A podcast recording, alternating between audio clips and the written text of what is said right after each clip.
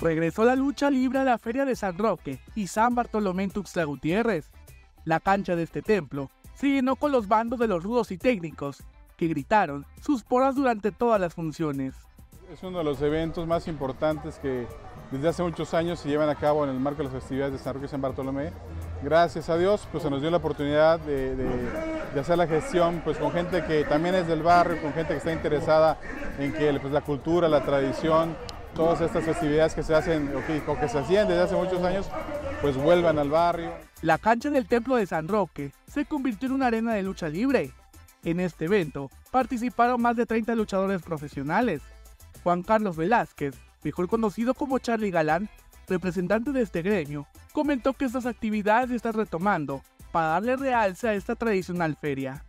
La feria de San Roque está muy abandonado, entonces tuvimos una plática por unas personas de que si podíamos apoyar la lucha libre a través del patronato y pues la persona que brinde el apoyo, eh, pues como representante de los luchadores, que todos trabajamos por lo mismo, entonces pensamos de apoyar y Charlie Galán organizó a la gente para que se haga este evento.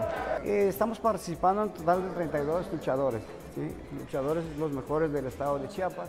Gracias a las gestiones del patronato de la feria de este año y a los representantes de este gremio, las personas allegadas a este barrio tradicionalista de Tuxtla Gutiérrez pudieron disfrutar dos días de funciones de este deporte. Afortunadamente, las personas con quienes buscamos estas, estos apoyos nos, brindaron la, la posibilidad que fueran dos días. Entonces vamos a tener durante hoy 21 y mañana 22 pues una propuesta diferente de luchadores y que bueno, pues vienen a divertir a la gente, a la gente le encanta la lucha libre, entonces pues para nosotros es un gran placer tenerlos aquí con nosotros.